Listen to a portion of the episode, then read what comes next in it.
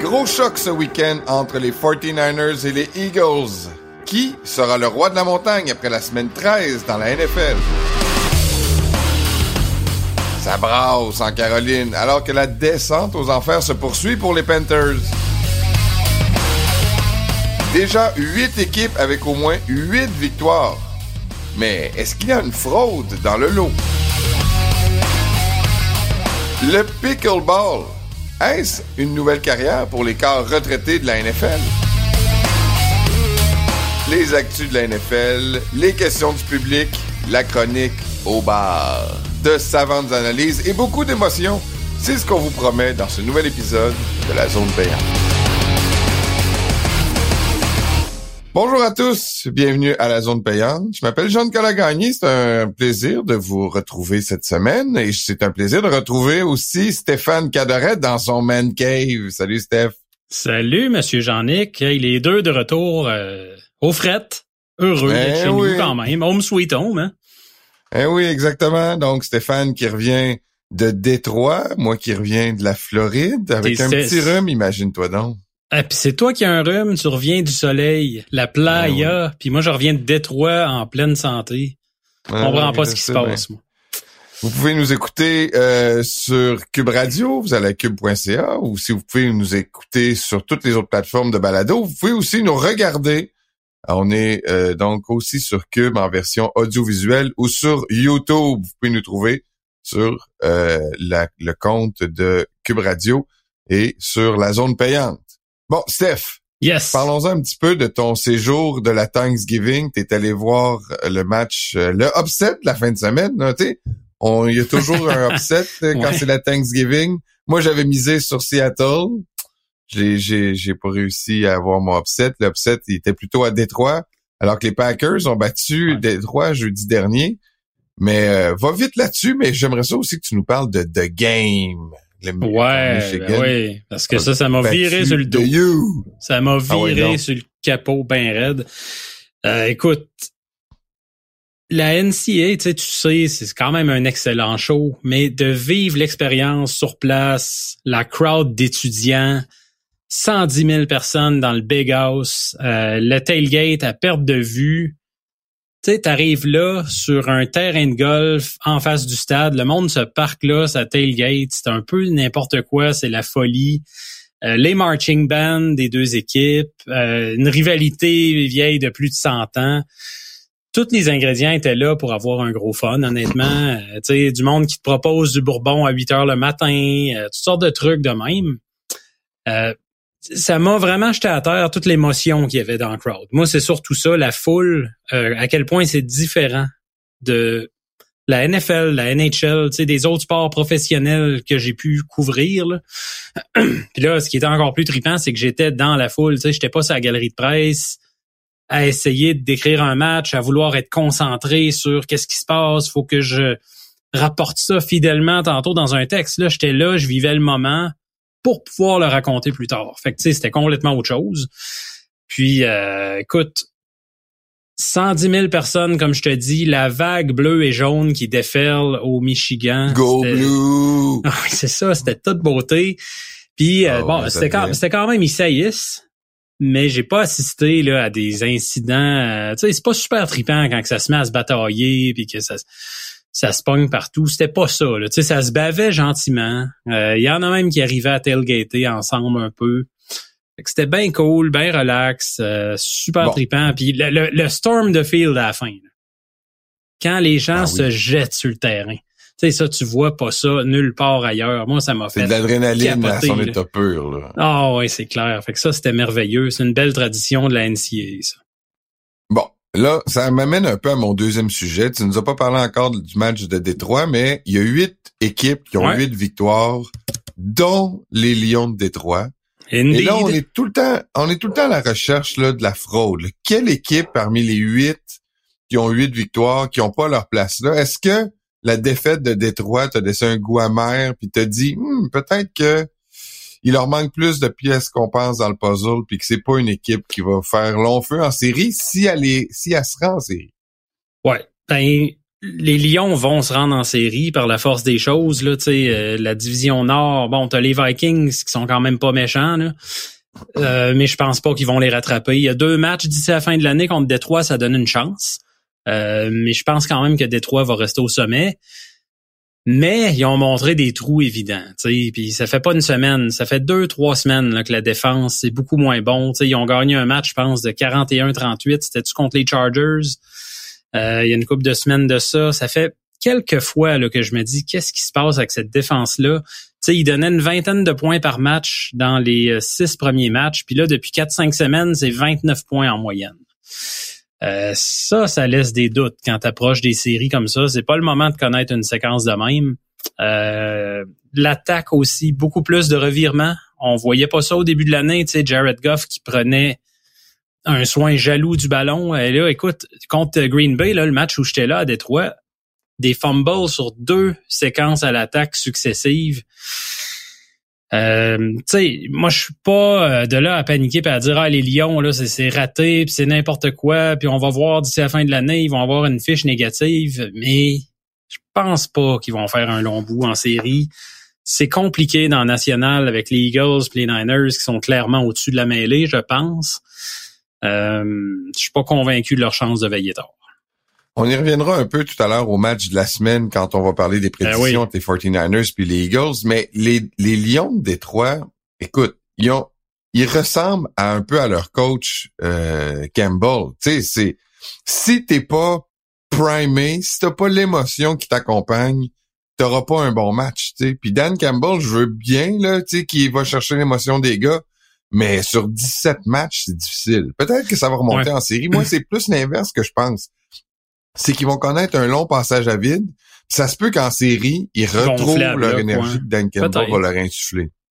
Peut-être, tu sais, parce que oui, l'émotion, ça joue au football. Là. ceux qui y croient pas, écoute, c'est peut-être le sport le plus émotif par le fait que les games sont tellement importantes à chaque semaine. Tu sais, t'es tellement investi. C'est pas comme une saison où tu peux en échapper 3-4 puis te reprendre sans problème. C'est très compliqué au football de se remettre d'une défaite.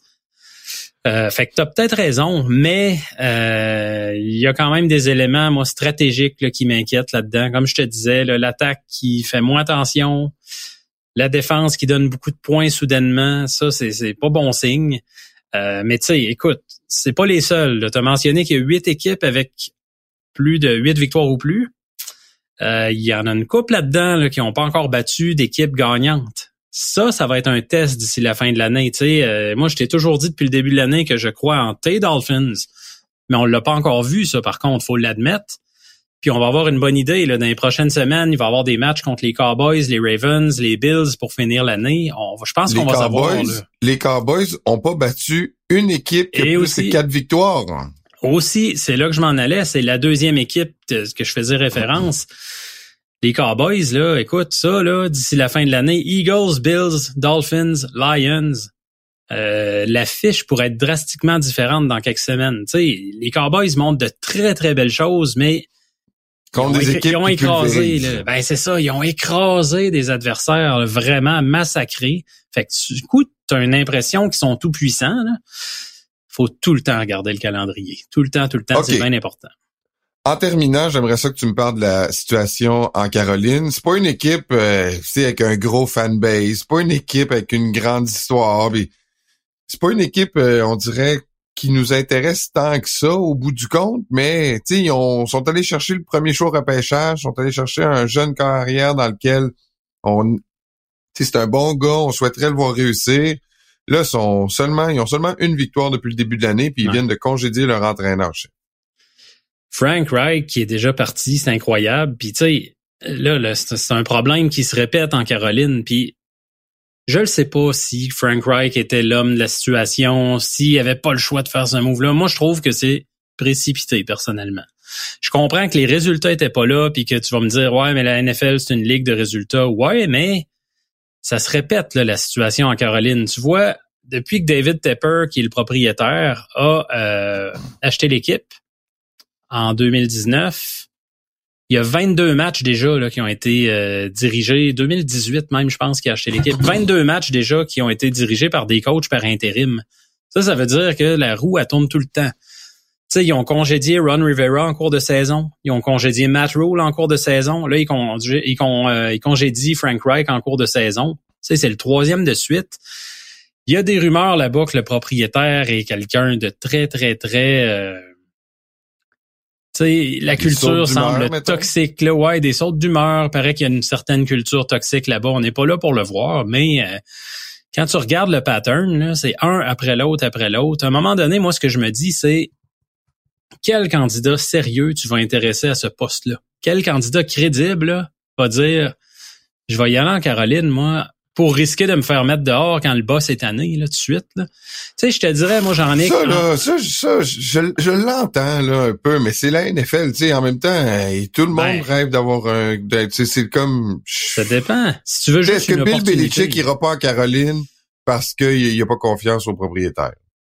Ben, je pense qu'il peut aller à d'autres places plus stimulantes que ça, honnêtement. Là. Ça va tout croche, là. C'est ça la vérité. Ça va tout croche, puis ça recommence d'année en année. Ils l'ont pas entouré, Bryce Young. Tu sais, ça, c'est un problème aussi, là. T'as vu là, leur jeune Jonathan Mengo là, qui a pogné ouais. le ballon en touche là. Je sais pas si t'as vu là, le catch là, qui a complètement qui, est devenu viral parce que il y avait le ballon dans le terrain, puis il a sorti du terrain, on dirait, pour pas l'attraper. c'est comme si euh, c'est comme s'il se faisait saboter par ses propres receveurs. Ouais, ben là, c'est, tout va mal là-bas en ce moment. Puis tu sais, moi, ce que je voulais dire, c'est que je comprends que tu veux une job d'head coach là. C'est ça l'affaire, c'est mais est-ce qu'ils vont finir juste par avoir les head coach qui veulent désespérément une opportunité, puis qui sont pas nécessairement les plus qualifiés? C'est ça que je me pose comme question. Parce qu'à un moment donné, oui, tu vas en attirer. Tu auras toujours un coach. Tu te ramasseras jamais dans une situation où ah, euh, personne veut aller en Caroline. Mais qui veut aller en Caroline? Tu sais, tu les plus importants, les meilleurs, c'est ça que je commence à me demander. Parce que quand tu as des rumeurs de culture de même, que le propriétaire est partout, le propriétaire a dit clairement que c'est lui qui a le dernier mot sur les décisions football. Tu veux ça, toi? Ouais. Bill Belichick irait coacher là en sachant ça? La plupart des bons propriétaires, quoi?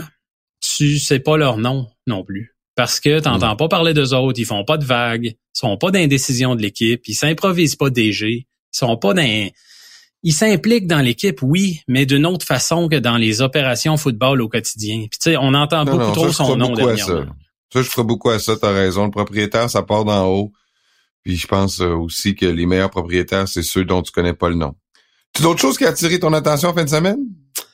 Euh, non, ben c'est pas mal ça. Là, écoute, euh, le match des Bills contre les Eagles, c'était quelque chose. C'était tout un match de football. Euh, hey, quel clutch pareil. 59 verges dans pluie, ballon mouillé, tout détrempé. C'est rare qu'on parle de beauté, mais ça, ça n'était tout un. Là.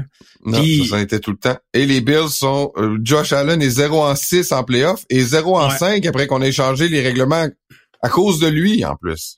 Mais c'est fou parce que là, cette semaine, il y en a quand même qui le critiquent, puis il a probablement joué son meilleur match de la saison. Tu sais, c'est les Bills ont dit à un moment donné, OK, Josh Allen, là, on est dans une situation désespérée. Tu vas redevenir le Josh Allen avec ta cape de Superman qui fait tout. Il a couru pour à peu près 80 verges. Tu sais, il était partout. C'était complètement fou. Euh, il y a eu une crampe à un moment donné, là, mais tu sais, c'est tout. Sinon, il a très, très, très bien joué. Fait que les Bills, c'est pas fini. Moi, je trouve quand même que l'attaque depuis deux semaines, euh, il y a des signes encourageants, mais il commence à être tard là, pour se relever. Et il, là, ils contrôlent plus leur destinée. Même s'ils gagnent euh, leurs cinq matchs. Là, Ils avoir besoin Peut-être, mais... OK, on fait une pause et après la pause, c'est l'heure des prédictions. Bougez pas.